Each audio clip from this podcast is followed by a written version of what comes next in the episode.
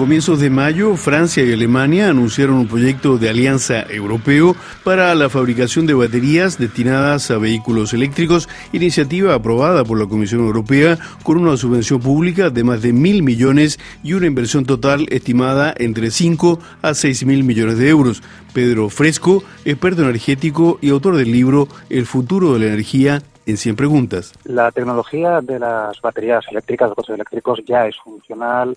Los coches eléctricos son perfectamente viables. Lo que pasa es que todavía tiene cierto sobrecosto. Las baterías es un producto tecnológico nuevo que año tras año va bajando de precio. Hoy por hoy todavía son caras, pero las previsiones es en cuestión de cuatro o cinco años las baterías sean mucho más asequibles y los coches eléctricos se aproximen bastante al precio de los coches de combustión. La mejor prueba es el interés de los propios fabricantes. Jorge Morales, ingeniero y director de la publicación Próxima Energía el mejor indicador es atender a las propias promesas de nuevos vehículos de los fabricantes de coches, ¿no? Que todos tienen un calendario de electrificación total de aquí a 2030, 2040 como máximo, ¿no? Por tanto, sí, hay algunos fabricantes que ya directamente están desechando motores diésel y que saben que después viene la gasolina y que por tanto la salida natural es la electrificación, dado que hoy en día ya los coches son competitivos y que tienen unas prestaciones perfectamente equiparables a las de los coches de combustión. Una electrificación en que la batería es la pieza clave. Así es, la batería del vehículo,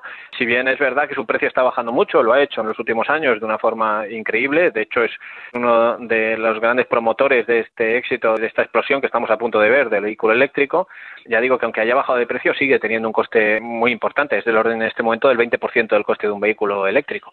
Por tanto, sí es un componente muy relevante donde además el consumidor pues tiene muy en cuenta cómo funciona la batería en cuanto a que por un lado le va a dar la mm, autonomía eh, va a ser clave para determinar la autonomía del vehículo y en segundo lugar también la, pues, las garantías que le dé a largo plazo eh, en cuánto tiempo todos tenemos en general yo diría una mala experiencia con las baterías de los móviles porque se deterioran con facilidad sin embargo tengo que decir que los que somos ya desde hace años en mi caso más de cuatro años usuarios de vehículos eléctricos lo que observamos es lo contrario, que la batería prácticamente no se degrada, sencillamente porque se mantiene en unas condiciones mucho mejor que las que mantenemos nuestros teléfonos. Batería que por el momento Europa prácticamente no fabrica. Pedro Fresco. Fundamentalmente las baterías hoy en día se hacen en China. El 75% de las baterías de litio del mundo se hacen en China. Y si contamos Corea del Sur y Japón, prácticamente nos vamos al 90%. Europa no tiene una fabricación de baterías de litio relevante. Y ese es un gran problema a la hora de manufacturar coches eléctricos,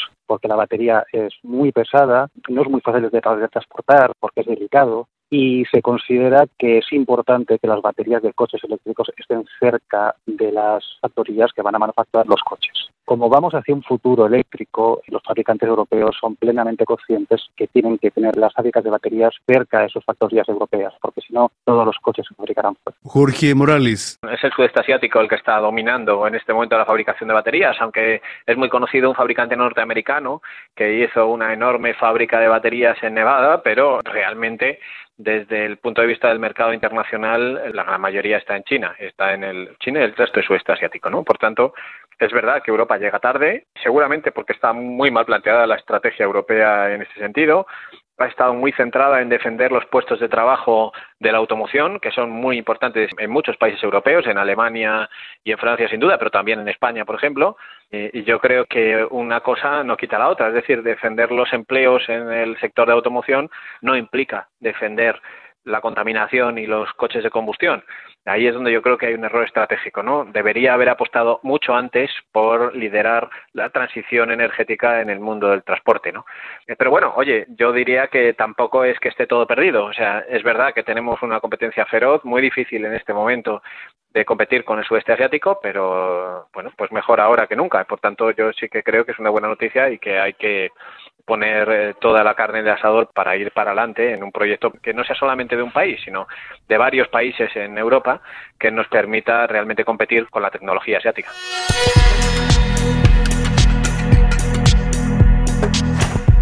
Tal vez Europa se ha dormido un poco sobre sus laureles. Pedro Fresco. Bueno, hay que tener en cuenta que Europa es líder claramente en la fabricación de vehículos diésel Eh, es lo que sabemos hacer bien y es lo que hemos intentado hacer prácticamente hasta que llegó el escándalo del diésel. Nos hemos dormido un poco los locales, nos hemos quedado un poquito atrás. Cuando nos hemos querido dar cuenta que el futuro de la automoción es el coche eléctrico, ya estaban fabricando coches en China, ya estaban fabricando baterías. En Asia ya estaba una marca como Tesla de los Estados Unidos, una posición muy relevante y ahora queremos ganar el tiempo perdido.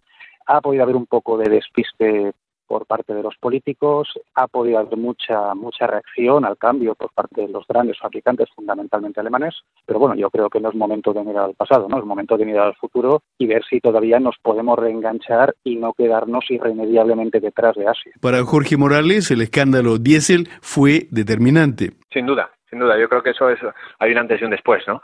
Cuando la gente empezó a ver que realmente la tecnología de combustión tiene un límite y que los fabricantes tenían que hacer trampas masivamente para poder cumplir con las restricciones de contaminación que imponía la Unión Europea y también en Estados Unidos, pues yo creo que claramente el mercado lo ha percibido, ¿no? Y esto y otra cosa, yo creo que hay un segundo disparador también que no hay que dejar de lado, que es el tema de la contaminación en las ciudades.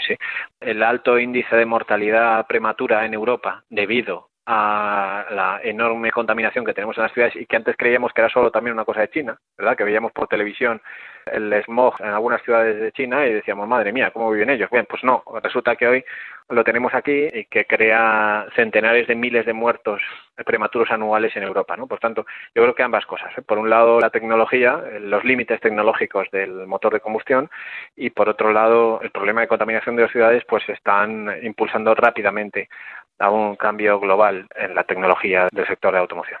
Bruselas pareciera haber aceptado la necesidad de disponer de campeones capaces de afrontar la competencia. Pedro Fresco. Claro, los propios fabricantes lo están pidiendo. La Unión Europea políticamente tiende a evitar mucho las ayudas de Estado pero nos hemos dado cuenta que sin ayuda de Estado para desarrollar una tecnología nueva no vamos a poder estar a la altura de, Asia y fundamentalmente de China. Entonces, al final, la Comisión ha cedido, va a poner inversión pública, los fabricantes van a poner inversión privada y, de hecho, eh, hay una previsión, hay un deseo de que para 2030 el 30% de las baterías de litio que salen en el mundo se puedan hacer en la Unión Europea. Yo creo que es una cifra es bastante optimista, pero es importante tener objetivos elevados. Objetivo que, por ejemplo, permitan economías de escala. Jorge Morales. Claro, esa es la clave. La clave es la escala. En ningún país europeo puede competir con el tamaño que tiene China. Y este es el problema, porque, claro, la fabricación, los precios en la fabricación de una batería tienen mucho que ver también con la escala. Así que es esencial que esto sea un proyecto europeo y no solamente de un país. Yo creo que además tenemos que ser inteligentes y no solamente se trata de competir en el precio, sino también en el tipo de producto. Y me explico. Ha habido un informe muy reciente de, de una asociación alemana criticando la contaminación de los coches eléctricos precisamente porque en la fase de fabricación de la batería la energía necesaria para fabricar esa batería es muy contaminante, ¿no? Y entonces cuando uno hace el ciclo completo, desde la fabricación del coche hasta el final achatarramiento del mismo, pues dice, bueno, es que en ciertos casos me puede salir más emisiones de gases de efecto invernadero en un coche eléctrico que en un vehículo de combustión, ¿no? Depende, por supuesto, de qué coche de combustión cojas y de qué vehículo eléctrico, pero básicamente se debe a eso, a que en la batería, en el proceso de la batería, se contamina mucho es que resulta que en China la mayor parte de la matriz eléctrica es carbón, ¿vale? Y por tanto es muy contaminante, es el combustible con mayor índice de emisión de gases de efecto invernadero. Sin embargo, en Europa esto no ocurre. Es más, Europa está liderando la transición eléctrica hacia una descarbonización total que seguramente se producirá en torno a 2030-2040. O sea, estamos hablando de 10-20 años. ¿no? Entonces, yo creo que lo que también deberíamos hacer desde Europa es exigir que las baterías de nuestros coches tuvieran una marca, yo no diría europea, sino simplemente una marca verde. Es decir, que la fabricación de la misma se haya hecho en un lugar en el cual la electricidad provenga fundamentalmente de fuentes de energía sin emisiones de CO2, de fuentes de energía renovables. Franceses y alemanes aseguran que otros Estados miembros de la Unión están interesados en sumarse a este proyecto que en teoría debería concretarse próximamente.